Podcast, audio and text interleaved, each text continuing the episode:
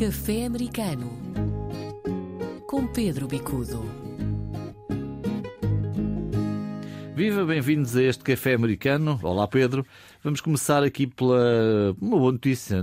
Por qualquer ângulo que, que olhemos para esta notícia, ela é sempre boa. Uma nova escola comunitária em Palm Coast, na zona da Flórida. O que é que ela significa? Significa que, se por um lado o governo português tem vindo a cortar nos apoios ao ensino português no estrangeiro, a própria comunidade substitui-se e essa iniciativa, que é uma iniciativa de comunidade, totalmente paga pela comunidade, eh, revela exatamente essa capacidade de resposta, uma capacidade que tem a ver muito também com os fluxos migratórios da imigração interna que começa a concentrar-se cada vez mais na Flórida. Hum.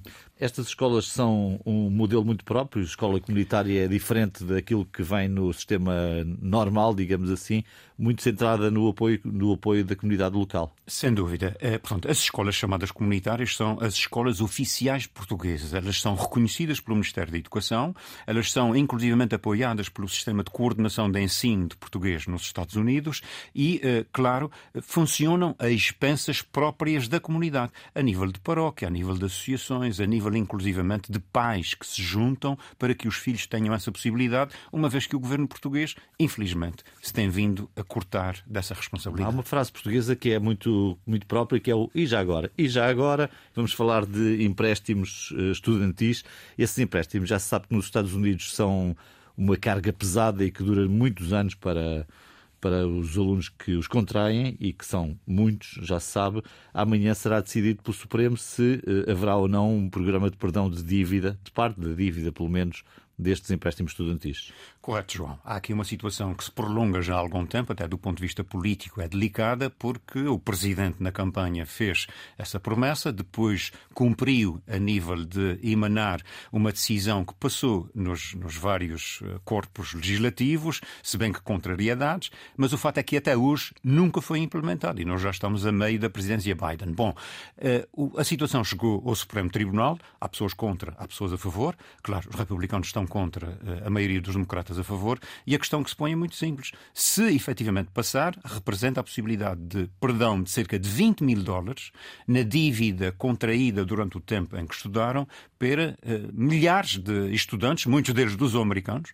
porque de facto, eh, eh, claro, as comunidades étnicas beneficiam mais desse tipo de ajudas, mas a grande questão que se põe é efetivamente até que ponto é possível ao Presidente fazer passar políticas de base, nomeadamente de apoio social, ou até neste caso não é bem de apoio social, mas de apoio eh, a estudantes que de alguma maneira precisavam destes financiamentos para poder prosseguir. Eu creio que este desafio, e finalmente chega ao Supremo Tribunal, será também uma indicação do que se irá desenvolver nos próximos dois anos de presidência. Bom, vamos falar de Canadá. Já tratámos aqui deste assunto em parte a semana passada, mas falta saber se uma portuguesa, Ana Bailão, avança ou não para a Câmara de, de Toronto. É uma área de grande concentração de portugueses e Ana Bailão é uma figura muito conhecida, tem feito a sua carreira ali ao longo dos últimos anos. Ana tem sido, de facto, uma surpresa muito agradável no mundo político canadiano. Ela começou como, eh, enfim, a trabalhar no escritório de Mário Silva. Mário Silva, que já era um, um representante eh, com, com, grande poder dentro da Câmara e, portanto, era um conselheiro já com grande poder. Depois ele concorre e é eleito para o Parlamento uh, Provincial. Neste momento já está no Parlamento Federal em Ottawa. E o que se passa é o seguinte: Ana saiu, de, digamos, da sombra de Mário Silva, acaba por concorrer, falhar na primeira vez, mas depois, em cada uma das eleições, ela duplicava, triplicava o número de votos a seu favor. Portanto, cresceu ao ponto de vir a ser uma das quatro vice-presidentes na área de Toronto, o que é extremamente significativo. John Tory, que era uma pessoa, enfim, muito ponderada, ao escolher Ana Bailão como uma das quatro, de facto depositou e reconheceu o valor que ela tem. Bom, Ana depois saiu saiu da, enfim, da vida política. E neste momento a questão que se põe é, é, é como é que a comunidade portuguesa poderá, de alguma maneira, não só a comunidade portuguesa, mas as comunidades étnicas, que veem nela um, digamos, um líder natural, como é que se poderão organizar no sentido de apoiá-la, de alavancar a sua candidatura, porque ela, de facto, do ponto de vista, eu diria, das bases uh, e, e, até certo ponto, enfim, do ponto de vista de, de, das organizações mais ligadas à área social, sobretudo às questões de habitação, de direito à habitação, direito ao trabalho, desempregados, uh, a Ana tem uma grande, uma grande força de apoio Será que é suficiente para alavancar a uma vitória em Toronto? Seria ótimo, porque Toronto é a maior concentração no Canadá e não só é a maior concentração luso-canadiana e, portanto, seria de facto uma vitória extremamente significativa. E, portanto, tem boas hipóteses, dirias?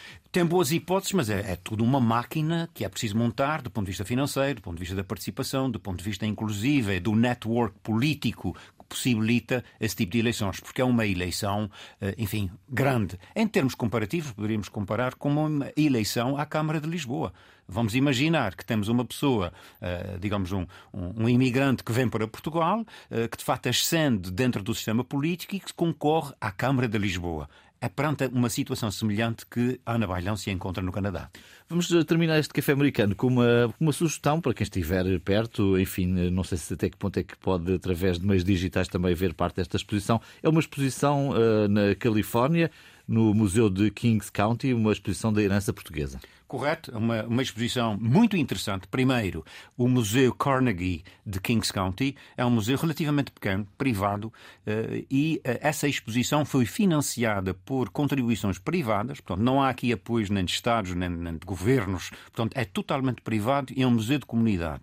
E esse museu de comunidade dedica uma atenção especial à eh, ancestralidade portuguesa, com muito mais de 100 anos, no caso de, de, de Hanford. Hanford é parte de um triângulo no centro da Califórnia que faz com três cidades, Hanford, Visalia e Tulare. E, portanto, aqui há também uma, um reconhecimento pela herança étnica. Vale a pena ver a exposição. Essa exposição depois terá sequência. Ela agora é mais para a parte cultural. Haverá uma parte económica e uma parte depois virada inclusivamente eh, às questões da, da consequência da presença étnica no, nesta área. Portanto, vale a pena visitar.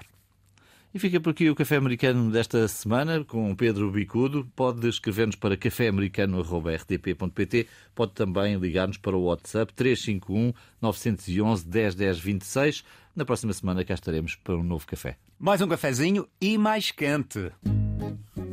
Café Americano com Pedro Bicudo.